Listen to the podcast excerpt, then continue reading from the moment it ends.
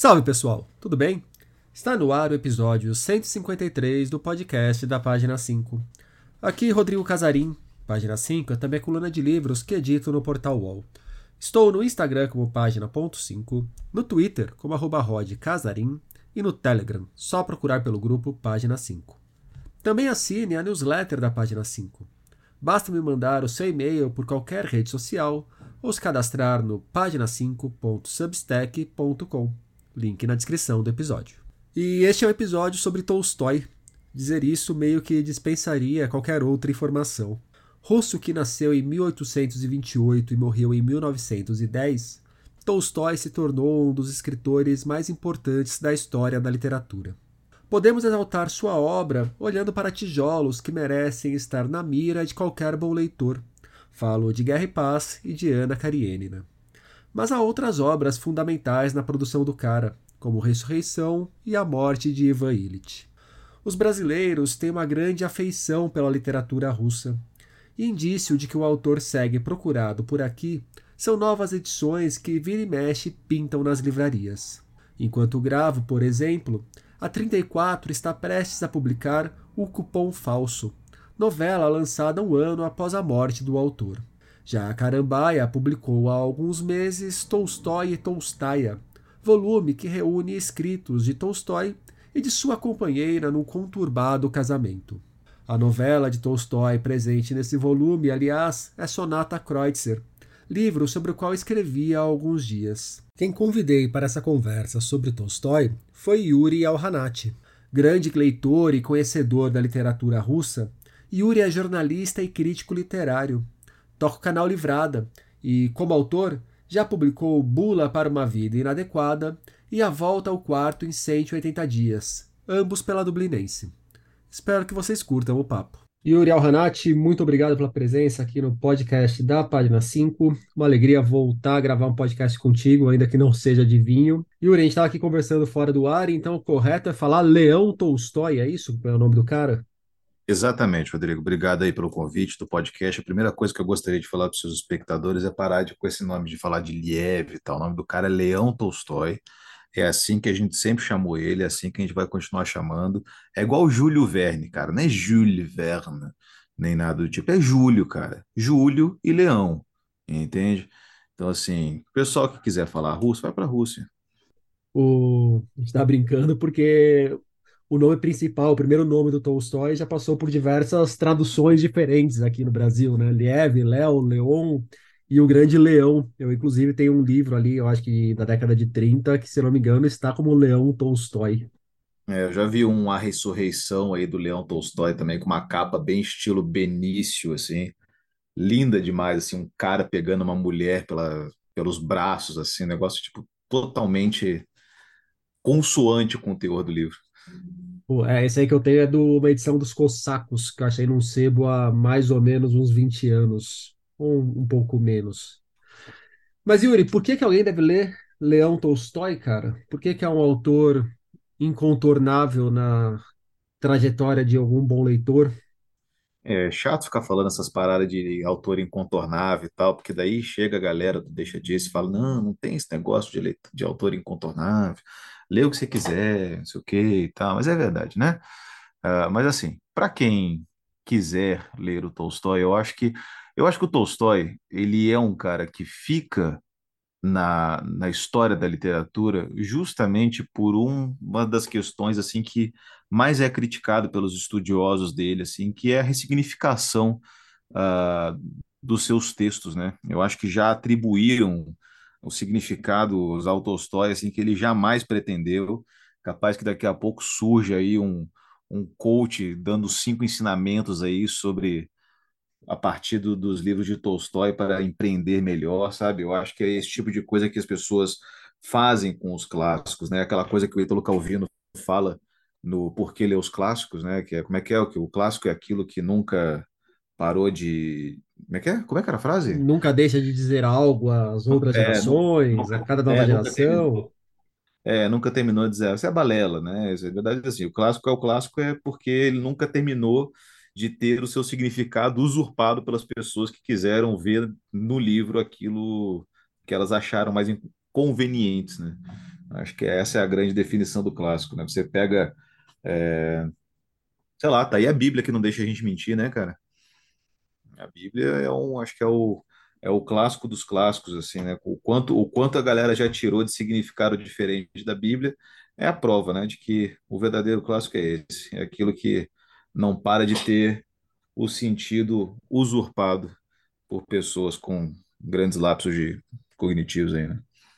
O, e de que forma que você descobriu o Tolstói, Yuri? Como que ele entra aí na sua caminhada como leitor? Cara, a primeira vez que eu li Tol... a primeira vez que eu ouvi falar de Tolstói, eu estava lendo aquele livro do Milan Kundera, Suscitava a Leveza do Ser. Era um jovenzinho na época, estava começando a descobrir assim os autores por conta própria e tem ali uma, uma explanação, né, uma exposição ali sobre o Ana Karenina do Tolstói é, e sobre o final dele, enfim, lembro que o Kundera faz uma explanação sobre isso. E aí eu falei, pá, vou dar uma olhada, né? Como eu estava nessa época assim de ser bem esponja de referências, assim, né, você vai pegando tudo quanto é quanto é nome que te jogam e vai atrás, assim, daí eu peguei e fui dar uma olhada nesse cara e peguei o Ana Karenina, assim, mas é um livraço, né? Mas eu acho que o Tolstói, ele, ele realmente, eu olhei para ele diferente quando eu li A Morte de Ivan Illich, assim, eu acho que aquele livro ali realmente o cara foi muito feliz, assim, alcançou profundezas da alma humana antes nunca exploradas, sabe? O, o seu primeiro Tolstói foi o Ana Karenina, então? O meu primeiro Tolstói foi Ana Karenina, né? Depois e li... A Morte foi o segundo? Foi, foi, se eu não me engano, foi, isso aí. E, cara, esse livro, para mim, é, é, é, uma das coisas assim mais bem acabadas, né? Ele, ele merece todos os elogios que fazem dele. Acho que até alguém falou que é uma novela praticamente perfeita, assim. Eu realmente concordo, cara. Acho que esse livro é, é, é, distinto na história da literatura, assim, sabe? Eu acho legal porque, assim, é, a galera que é melômana, a galera que ouve bastante música, não consegue ter assim, não consegue responder assim de bate pronto assim, ah, qual que é o teu disco favorito da vida, qual que é, né? Porque essas coisas vão mudando, a gente vai ressignificando que a gente tem muito acesso e reacesso a elas e tal.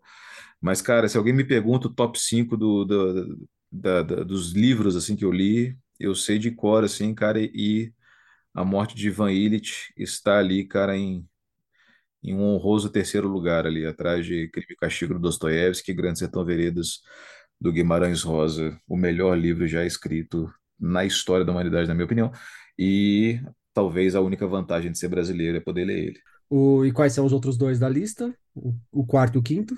O quarto e o quinto são altamente debatíveis, tá? Mas eu gosto muitíssimo do Ruído Branco do Don DeLillo e gosto muitíssimo do Meridiano de Sangue do Cormac McCarthy. E se a gente fosse fazer um top 5 de autores, esses autores repetiriam ou tudo mudaria? Daí é foda, né, cara? Porque daí se eu não botar Platão fica meio, fica meio complicado para mim, né? Enfim, mas, mas sim, é, acho que, cara, eu acho que em, termo, em termos literários, né, em termos artísticos, puramente dito, assim, eu acho que realmente, cara, Guimarães Rosa, Tolstói e Dostoiévski foram longe, assim. Acho que os caras conseguiram bastante coisa. O, ainda sobre a morte do Ivan Illich, eu vou já trazer para o começo do nosso papo uma pergunta que normalmente eu faço no final, que são os caminhos para se começar a conhecer essa obra, do Tolstói, no caso. Uhum. É, quando a gente fala de Tolstói, eu acho que na cabeça de muita gente vem os dois tijolaços, né, que é o Ana Karenina e o Guerra e Paz. É, a morte de Ivan Illich é um, uma introdução excelente à obra dele, então, você diria? Antes de ir para esses tijolos que vão exigir um belo de um esforço de tempo da pessoa para ler? Eu acho que sim, cara. Eu acho que A Morte de Ivan Illich é um, é um livro excelente para você conhecer a, a, obra do Tolstói, e até porque ele é muito fácil de ler, sabe? Ele é um livro muito é, palatável, ele não tem é, maiores complicações é, na, na, leitura dele, é, e eu acho que ali a gente tem uma das grandes chaves é, para entender a obra inteira do Tolstói. Na verdade, a obra do Tolstói é uma grande celebração da vida, né? Na minha leitura dele, assim, eu acho que o, o, que, ele, o que ele faz, né, é, em, em muitas das obras dele, se não em todas, assim, é tentar fazer um, um exercício de, de, de transposição ali, né, do leitor para a vida daqueles personagens e poder sentir o que eles estão sentindo e poder ah, compreender toda a dimensão da humanidade deles, ou até da não humanidade, né? Eu gosto muito daquele conto do Costomer, né, do cavalo que está naquele livro O Diabo e Outras Histórias, que ele faz assim um cavalo tão tão humano, né? tão, tão cheio da, tão cheio do, do, dos sentires, tão cheio de vida, que a gente entende o cavalo em toda a sua essência equina ali, né? É muito bonito que esses contos também. Então, quando você for um coach tolstóico, você vai fazer uma palestra falando, aprendendo a viver com Tolstói, ou qualquer coisa nessa linha? Vou, tô esperando Ser um feliz com Tolstói. do- Tô esperando um TED Talk aí, eh, né? Se, eu- se eu receber um convite, né? Você já fez um TED Talk, Rodrigo? Não fiz, não recebi o convite. Mas se, se pagarem bem, tamo lá. Não, o TED Talk não paga, né? Você sabe disso, Não? né? Não, o TED É. Talk ele é famoso justamente porque é isso, assim, é, uma, é um, é um esquema perfeito. Eu queria ter inventado essa porra, cara. Esse, negócio é maravilhoso. Mas em todo caso, assim, eu acho que sim, eu acho que a gente pode entender o Tolstói justamente como isso, assim, cara, como um, um cara que, que conseguiu é, ver aquilo que há de, de intrinsecamente valoroso na vida. Ainda nesse papo de coach, quando você for fazer, for virar um coach tolstóico para falar da felicidade a partir de Tolstói, a vida dele também dá muito papo para coach, né? É. Conde, mergulhado no cristianismo, que depois é excomungado pela igreja, abraça o misticismo, tem a renúncia do sexo depois de ter 13 filhos, vai para o exército, vai para a guerra. Cara, a vida do Tolstói é uma vida muito singular, assim, mas eu acho que o que ela tem de mais, de mais bonito, assim, cara, é, é é justamente essa essa coisa que ele tem de como, como a partir da, do- daquilo que ele tinha à disposição, ele teve o- os instrumentos necessários para avaliar o que há de realmente importante, né, na vida para ele, né? Então, assim, ele foi um cara que ah, desenvolveu escolas para os camponeses e ah, né, tem, tem, aquele, aquele texto famoso, né? Ele deve, deve os camponeses aprender com nós ou nós com eles, algo assim do título, né? Que também é, é bem interessante. É, e a ideia que ele tem de, de, de desenvolvimento espiritual, de desenvolvimento humanístico que se que prescinde, né, da, da igreja e da Bíblia, enfim, né, e que, que é alguma coisa muito mais perto, segundo, né, o, o tolstoísmo, né, que foi uma espécie de uma, foi uma, uma ideologia semi-religiosa aí que existiu, que é uma coisa mais perto da vivência de Jesus Cristo, a figura histórica mesmo, né, de, de do amor, né, uh, e, da, e da convivência entre as pessoas e tal. Eu acho que isso aí é muito bonito, assim, até inclusive uh, lembro que acho que o Rubens falou alguma coisa sobre isso no, na apresentação daquele do, do, do Ressurreição, né, que é o último romance do Tolstói. O Rubens, no caso, é o Rubens Figueiredo, né? Rubens Figueiredo, tradutor do Tolstói, o grande tradutor do Tolstói, Rubens Figueiredo, né? Acabou de lançar aí uma, uma tradução tour de force aí com, com Eugênio, Eugênio Nieguen, né? Vamos falar em português, em bom português do Pushkin. Vai ser bom pra caramba poder ler isso aí na tradução do Rubens, estou animado. Mas o Rubens ele ficou muito famoso aqui no Brasil, principalmente porque ele traduziu uh, os grandes calhamaços do Tolstói, né? Traduziu Guerra e Paz, traduziu Ana Karenina e traduziu o Ressurreição. E ali no Ressurreição ele fala desse, dessa galera que, que vivia, né, pregando uma espécie, era, era uma espécie de hippie do século XIX, assim, né, o, o que os caras faziam ali e, e o que o Tolstói acabou sendo associado também. Tempos depois da morte dele, ainda na Segunda Guerra Mundial, você conseguia encontrar seguidores aí dessa, dessa vida uh, espiritual aí que ele adotou para si. É, e é uma coisa bacana que, assim, era uma espécie de, de hippie e tal, mas ele não parou na juventude, né? Até o final da vida ele levou muito a sério essa busca pelo que fazia ele feliz e o que, como impactava em torno dele, me parece. É, na verdade, inclusive, ele, ele só reu- alcançou esse tipo de entendimento depois de uma certa idade, né? Naquele livro Uma Confissão, né, que saiu aqui no Brasil e foi traduzido também pelo Rubens Figueiredo, é, ele fala que ele foi um cara que teve, levou uma vida mundana aí a maior parte da, da juventude dele, né? O cara que postava, gostava de mulher, gostava de, de brigar, duelo, matar gente, esse tipo de coisa. E depois ele tem um, um esclarecimento, uma espécie de epifania ali, né, sobre a forma como ele deveria viver a vida dele, né? E isso já foi muito tempo depois. Na hora dos ouvintes irem atrás dos livros do Tolstói para ler, Yuri, você recomenda que eles privilegiem as traduções do Rubens Figueiredo mesmo? Tem mais traduções boas? Tem edições específicas que você indica? É, sim, tem muitas traduções excelentes do Tolstói. aí. O Lucas Simone fez a tradução da Morte do Ivan Illich, que saiu pela Antofágica, que é a tradução que eu tive a, o privilégio de poder fazer a apresentação do livro. É, o, o Irineu Franco Perpétuo tem a tradução do Ana Cariene, né, que saiu pela editora 34, né, pela prestigiada coleção Leste.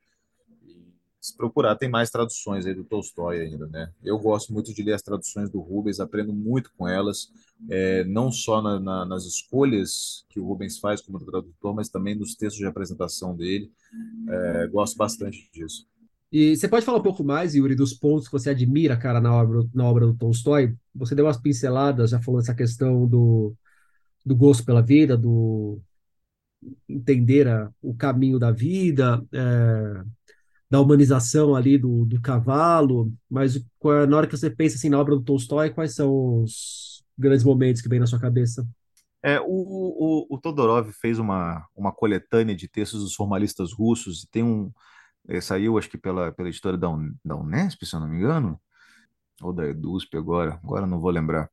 Mas, em todo caso, nesse, nesse livro tem um texto do, do Viktor Shklovsky, né, que é um dos formalistas russos aí, que escreveu muitas coisas, uh, tanto na parte da ficção quanto na parte da, dos estudos literários. Ele tem um, um, um texto chamado Arte como Procedimento, em que ele fala do método do estranhamento que o Tolstói usa, principalmente no Costomer, nesse conto do cavalo, né?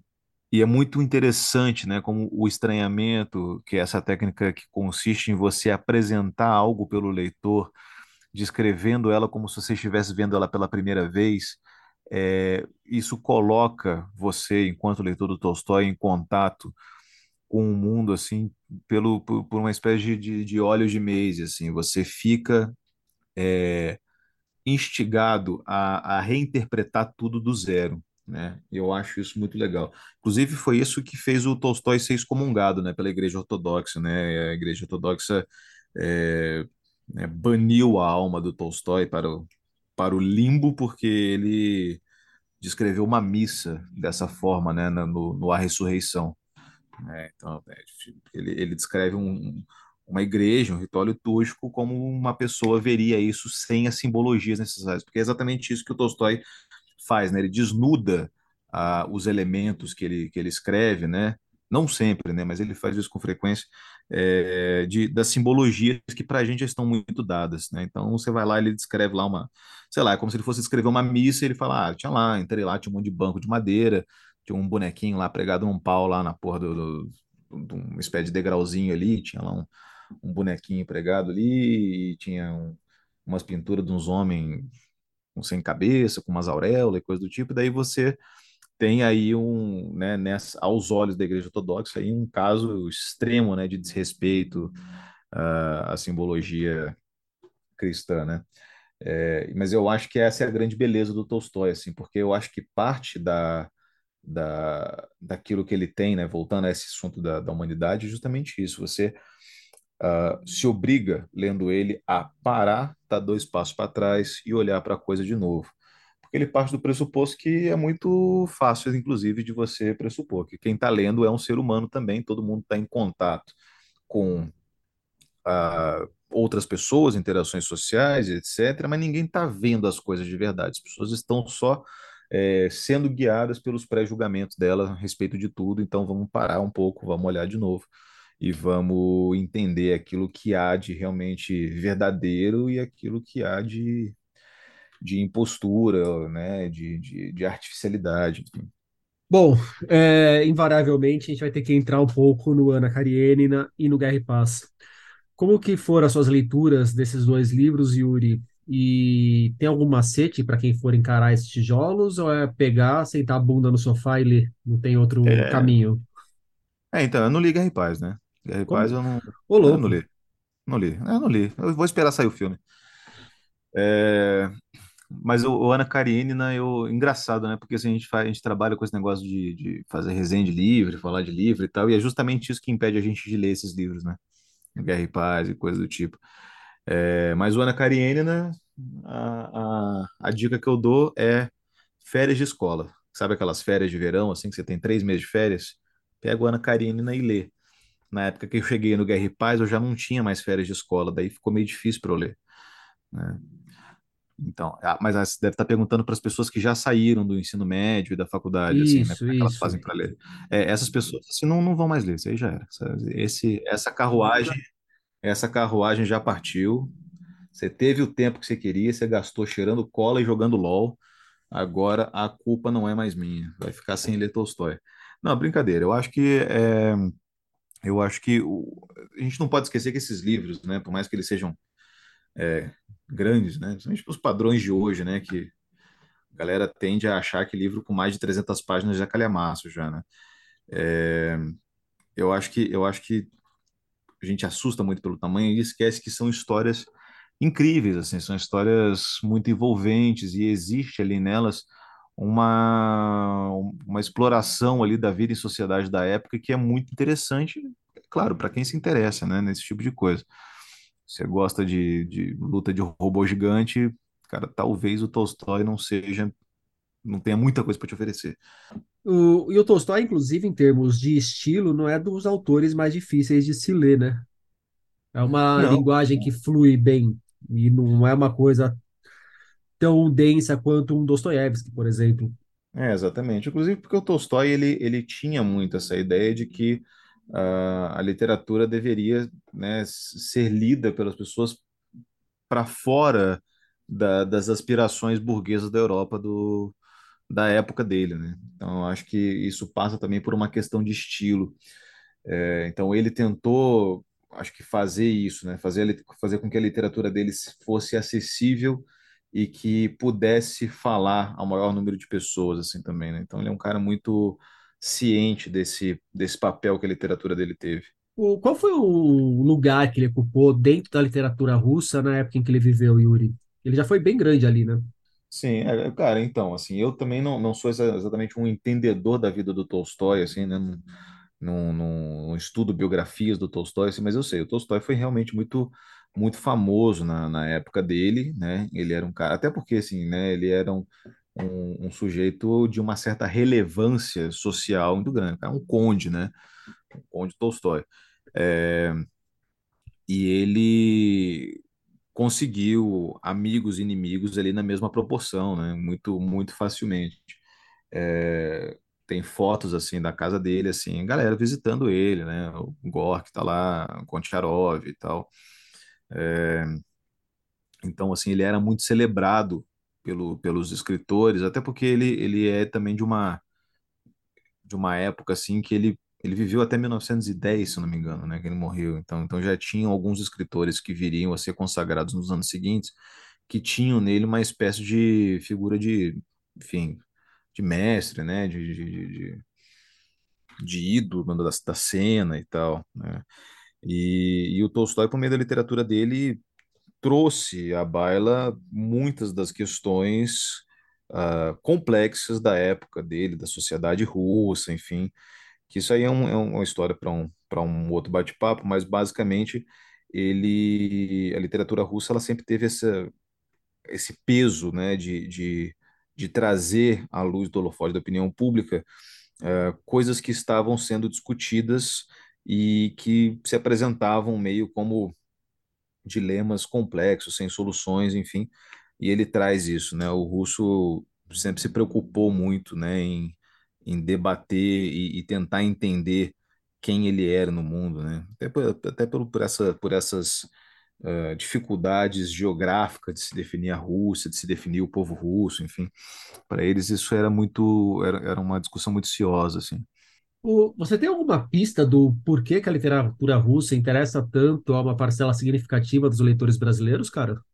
Olha, eu acho que eu acho que assim, muito muito da literatura russa é uma é uma derivação melhorada da literatura francesa, Ah, né? Eu digo melhorada, né? As pessoas falam, né, que o, O Ana Karenina é um Bovary, né, uma Madame Bovary é, russo, né? Mas eu acho que a Rússia uh, conseguiu colocar na sua literatura uma coisa que para a gente é muito cara na nossa literatura, que é a coisa da cor local, assim. E eu acho que a gente vendo essa aquilo que há de intrinsecamente russo na literatura russa, a gente consegue ver como essas coisas não são exatamente exclusivamente russas, né? Como, como isso é muito brasileiro também. Pô, você lê, você lê, por exemplo, você lê Gogol, né? Que é o, um, dos, um dos grandes responsáveis pela forma que a literatura russa adotou no século XIX na prosa, né? É, ele é um sujeito que escreve sobre umas malandragens assim que são muito brasileiras, né? Você pega o Almas Mortas, por exemplo, pô, é uma história de um, de um sujeito que ele passa na, nas fazendas comprando títulos de servos mortos, porque isso aí daria algum tipo de, de arrego para ele no governo. E assim, na cabeça dele a parada tá muito fácil, porque ele vai ele vai pagar em dinheiro por coisas que não têm valor, por, por, só pelo papel do servo, né? Que não, né, que não, que não foram que não foram dado baixas aí no recenseamento. Então, assim, galera vai vender que nem água. Opa, dinheiro fácil. Só que a galera da Rússia é tão desconfiada como treta, cara, que a galera começa a ficar desconfiada desse cara. Esse cara acaba tendo um, um, um trabalhão para conseguir comprar algum, alguns papéis dessa natureza aí, sabe? Que a galera fala assim, não, mas peraí, por que você está querendo comprar isso? Aí tem coisa. Eu falei, não tem coisa, cara. por que que interessa para você que tem coisa? Eu tô com dinheiro aqui na mão para comprar um negócio para você que não tem importância nenhuma, não tem valor nenhum. Por que que você não me dá? Eu falei, ah, não sei, né? Cara, esse é um sentimento muito brasileiro, assim, tipo, tem uma parada que está muito vantajosa para você e você, por alguma razão, está relutante, justamente porque quando a esmola é demais, o santo desconfia. Aí você vai falar assim: não, não, isso aqui, é um, isso aqui é uma coisa exclusivamente brasileira, ou isso é uma coisa exclusivamente da alma do povo russo do século XIX. Não, filho. Isso aqui é, é coisa nossa e é, o, e é o que existe de comum aí na, na gente, né? E voltando ao caminho para começar a ler o Tolstói. A gente falou da morte do Ivan Illich, que pode ser um bom primeiro contato. E se tivesse que indicar mais dois livros aí para fazer uma sequência, quais você indicaria? Cara, eu gosto muito dos Contos do Diabo e Outras Histórias. Eu acho que é uma boa seleção de contos. E eu gosto muitíssimo também de um livro que eu acho que é inclusive pouco comentado do Tolstói, é, aqui no Brasil, pelo menos, e que eu acho que merecia um pouco mais de atenção, que é o Radimurá.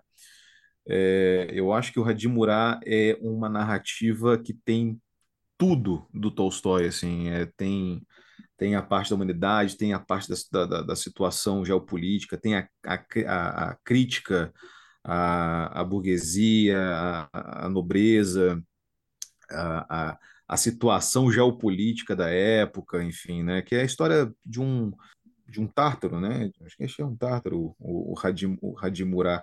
Hadi é, escreve Kadit, né? Aqui no Brasil, que é aquele. Ele tem, um, tem uma transliteração do cirílico que é o K e H, né? O mesmo que tem no Chekhov, né? Você, você fala com som de H, né? Chekhov. Então, Kadit Murá, Kadit Murá. É um, é um tártaro que eles estavam tentando pegar e que ficava zanzando ali pela região da Geórgia. E é uma história lindíssima, cara. Eu, eu eu, eu sempre me emociono muito quando eu lembro dela, assim, porque a, a, todo mundo vê o cara como um bandido, mas assim, o grande problema dele é a perturbação da ordem ali vigente do, do poder estabelecido. E o sujeito é um espetáculo de, de, de, de ser humano, assim, em termos de, de constituição literária, sabe? Eu acho que ali tem muita coisa legal e acho que a partir desse livro você consegue entender bastante das preocupações do Tolstói enquanto escritor. O, quem falou muito bem desse livro aqui no podcast também, se não me falha a memória, foi o Irineu Franco Perpétuo, quando lançou Como Ler os Russos, que eu bati uhum. um papo com ele, e ele também colocou como um, um dos grandes caminhos para se iniciar ali na, na literatura russa.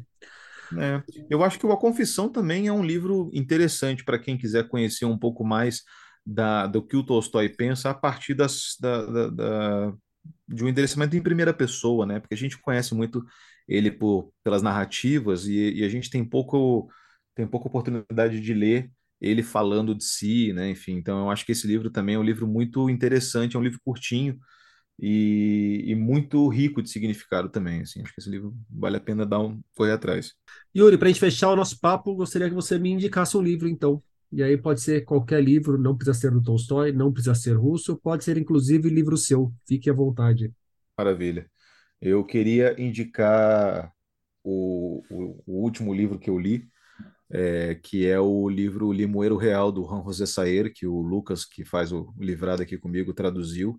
Saiu pelas sete letras. É um livraço, né? Eu acho que esse livro aí todo mundo deve ler. Até o, o, o Saer é um dos grandes aí da literatura argentina.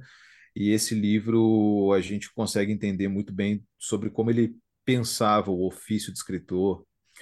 É, então eu recomendo bastante essa, essa edição. Acabou de sair, saiu o finalzinho do ano passado aqui pelas Sete Letras. É meio que um lançamento e é muito bom mesmo. Maravilha. Yuri Alhanati, muito obrigado pelo papo. Valeu, Rodrigo. Valeu, cara. Obrigado pelo convite.